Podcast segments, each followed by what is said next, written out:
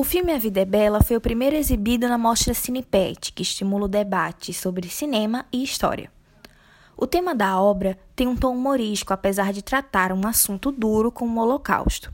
Provocou o público presente para discutir várias questões que surgiram, como por exemplo, o cinema tem como dever contar fielmente a realidade e até que ponto seria correto abordar um acontecimento histórico tão triste em forma de humor. A mostra segue até o final do mês, com mais três exibições.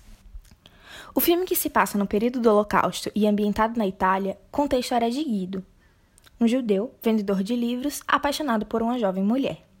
A primeira parte do filme se propõe a mostrar o início do romance entre Guido e Dora, assim como os primeiros indícios do domínio nazista em território italiano. Na segunda parte do filme acontece uma passagem de tempo. O casal principal tem agora um filho chamado Josué. A partir de então, a família judia tenta sobreviver aos ataques nazistas e à prisão em um campo de concentração. No tempo em que estão presos, Guido finge para o filho que tudo não passa de um jogo e esconde da criança a realidade em qual se encontram.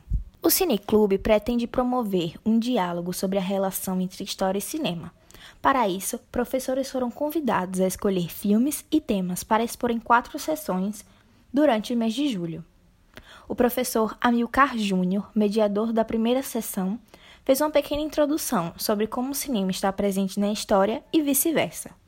O professor ainda diz que o cinema é uma forma documental tão importante quanto os livros, por exemplo. O CinePet faz parte do Programa de Educação Tutorial, o PET, do Departamento de História, que visa aprimorar cursos de graduação através do ensino, pesquisa e extensão, e terá sessões até o dia 31 de julho.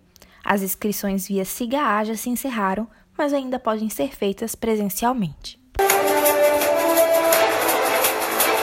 Produção da disciplina Laboratório de Jornalismo Integrado 1, 2019.1.